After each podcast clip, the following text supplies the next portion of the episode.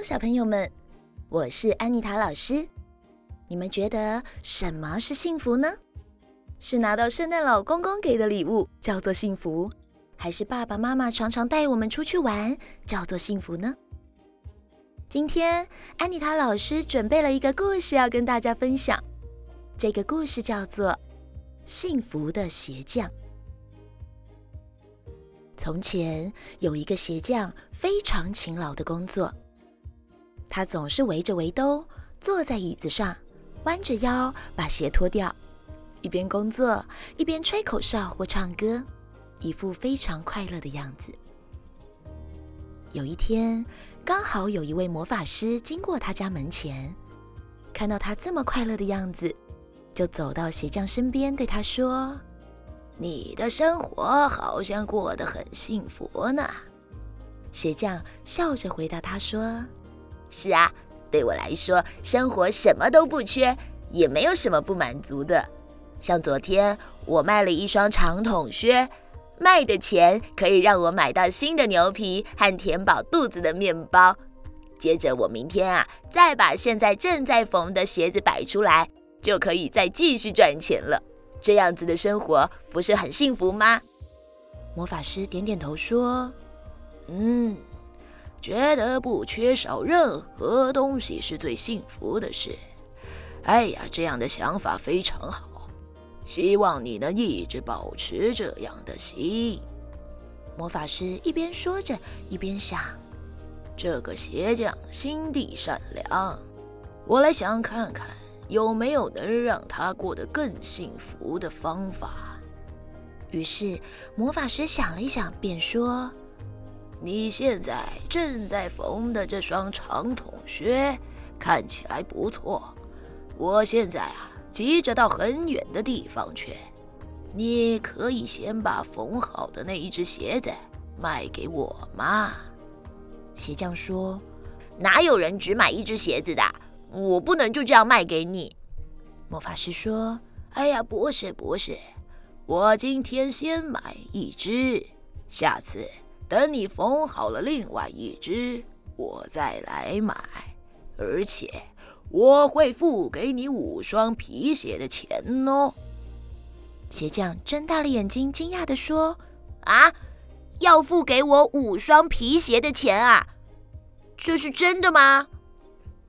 魔法师说：“当然是真的。你现在可以卖给我了吗？”鞋匠说。当然可以，这一只鞋子就请你带回去吧。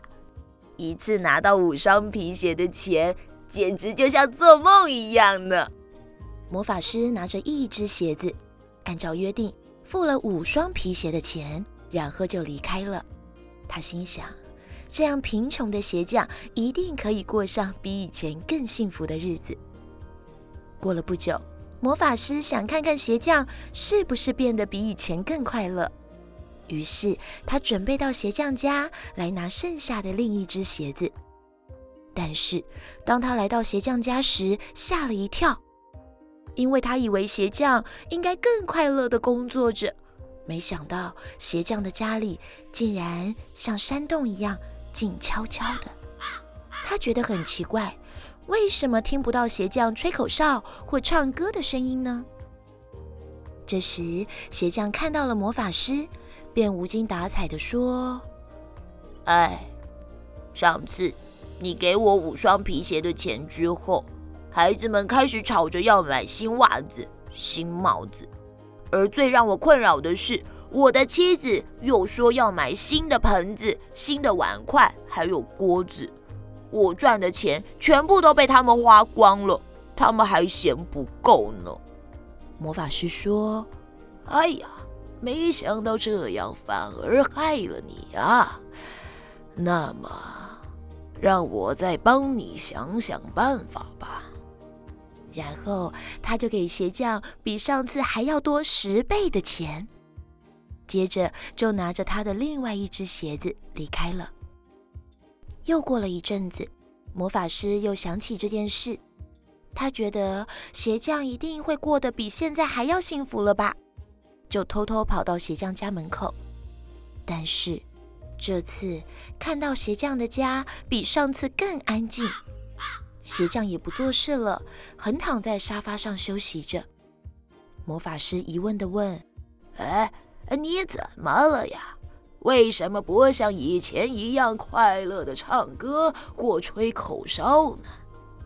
鞋匠看到魔法师，就打开抽屉，把里面的钱全部拿出来说。这些是你上次买鞋子剩下来的钱，请你收回去吧。都是因为这些钱让我非常的困扰呢。魔法师问：“哎哎，到底发生了什么事让你这么困扰呢？”哎，不知道是哪里不对。自从收了你的钱，我就觉得我的工作不再那么有趣了，因为只要卖一只鞋子。就可以得到五双鞋子的钱，实在太好赚了。所以我一直想着，只要运气好，遇到像你一样好的客人，就算我不努力，也可以赚到很多钱。就不想拼命工作了。以前很努力工作，却只赚到一点点钱，和现在比起来，实在差太多了。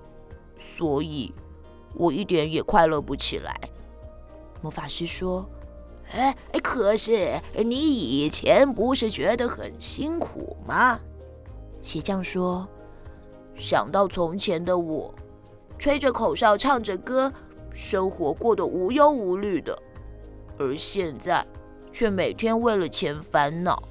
所以我一直在等你来。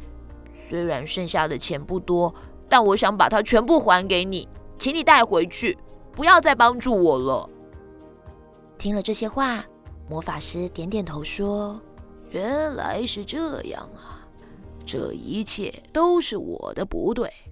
那么，我就把这些钱带回去了。希望你能再回到从前那个无忧无虑、幸福的鞋匠。”话一说完，魔法师就把钱带着回去了。过了几天。魔法师又悄悄地跑到鞋匠家门口，果然看到鞋匠又像以前一样快乐地吹着口哨、唱着歌，开心地工作了。魔法师感叹地说：“原来钱真的不能带来幸福。所谓的幸福，就是要知足，不抱怨，就像这个鞋匠一样啊！”啊。小朋友们，当你拿到零用钱之后，会想要做什么呢？买玩具、买糖果。但是如果没有钱，是不是就不会想要乱买东西了呢？其实啊，钱只要够用就好了。赚的越多，想要的就越多，花的钱也就越多了。就像故事里的鞋匠一样，给他更多的钱，反而会开始怠惰，不想努力工作。也感受不到快乐了。今天的故事就说到这边，我们下次再见喽，拜拜。